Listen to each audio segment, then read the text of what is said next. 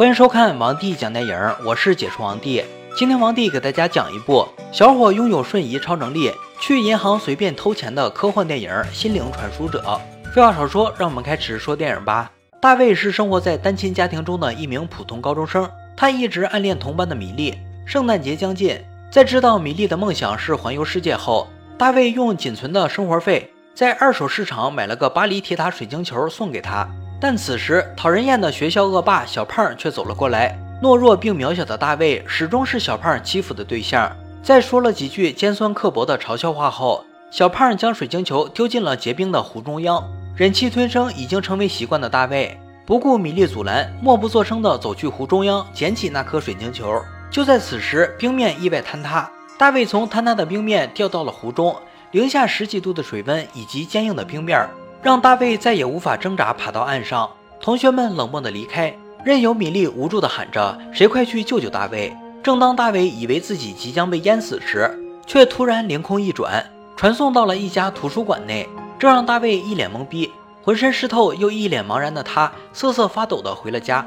家是一个人的港湾，可这个字对大卫来说却只是一个空壳罢了。大卫的母亲在他很小的时候就离开了他。从此，父亲便开始酗酒，自甘堕落。父亲看到狼狈的大卫，不但没有关心，反而又大发雷霆。正当父亲即将要冲破大卫房间的那一刹那，大卫又一次无意的传走了。经过第二次的传送，大卫意识到他拥有这种能力，那么他彻底自由了。当天晚上，大卫便收拾了行李，拿上妈妈的照片，离开了酒鬼父亲的家，并将水晶球留在了米莉家的后院，离开了这片土地，踏上了新的征程。大卫来到一个陌生的城市，并在此不断练习瞬移技能。大至高楼，小到银行里的卫生间，从小便被戴上贫穷帽子的大卫，终于觉得人生有了意义。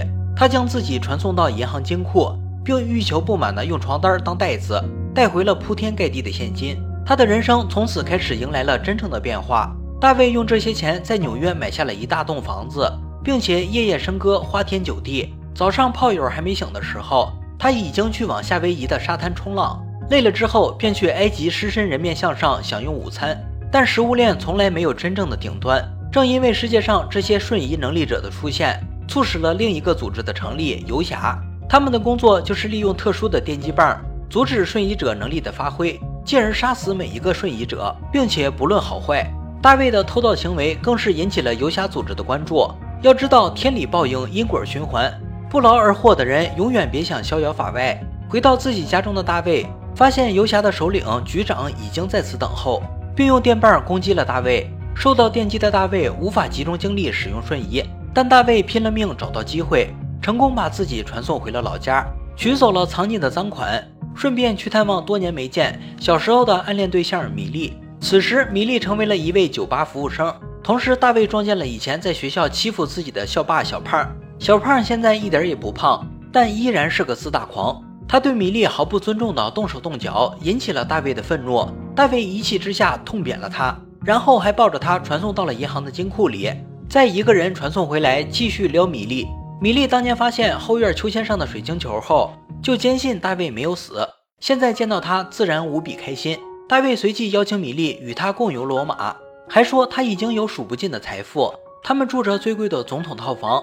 玩着别人进不去的景区，而此时同样拥有瞬移能力的格里芬出现了。他表示大卫太肆无忌惮地使用自己的技能，已经被游侠盯上。这时正好出现了两名游侠，格里芬帮助大卫干掉了两名游侠，警告大卫一定要低调。知道自己的能力将会带来杀身之祸的大卫，连忙带上米莉逃离。可在外出的时候却被景区的保安逮住，带往警局。如果在这里使用超能力的话，无疑暴露了自己的身份。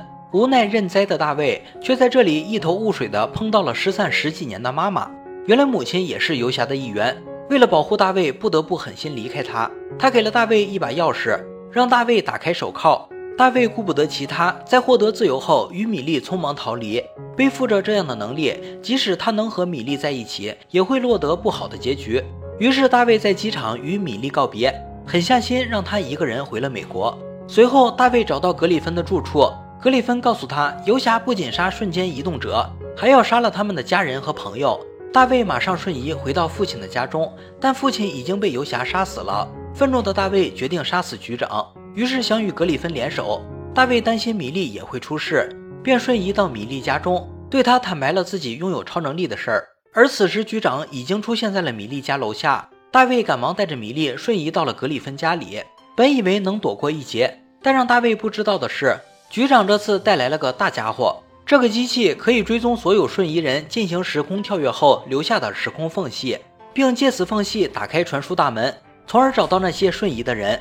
没有任何喘息的机会，局长一行人打开了传输器，直接给没有防备的大卫和格里芬重重一击。好不容易找到喘息机会逃走的格里芬，却选择从城市中传来一辆大客车反击局长，并将局长逼回到进行传输的原点。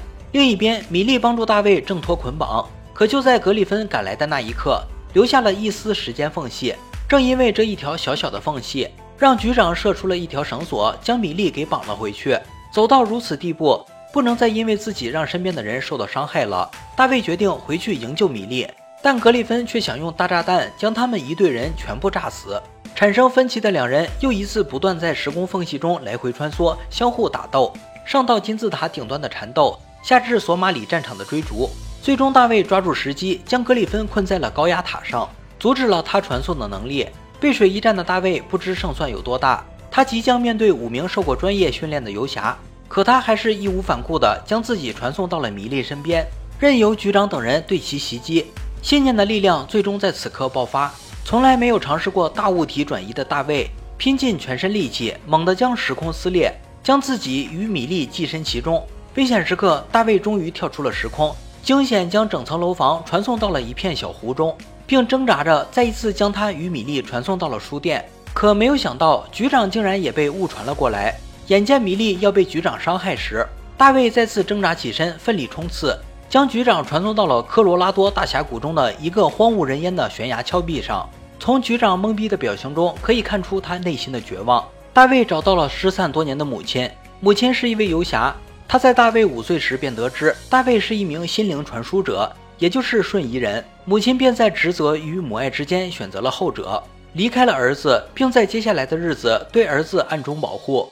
永远不能在一起的母子俩，最终在一次拥抱后与对方告别。米莉也在大卫对他敞开心扉后，成为了他真正的伴侣。伴随着又一次两人传送之旅，影片画上了句号。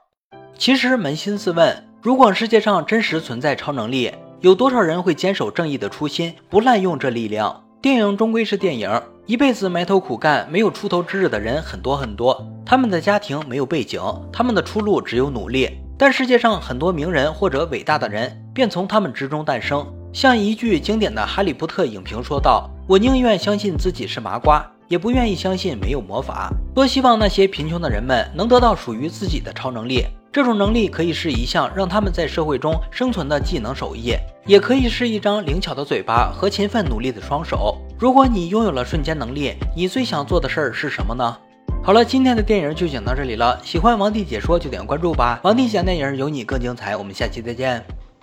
我是安哥，一个浓缩电影精华的解说，每天会给您带来一部精挑细选的电影。扫描我的二维码会收到一手更新，还有更多精彩视频等你来发现哦。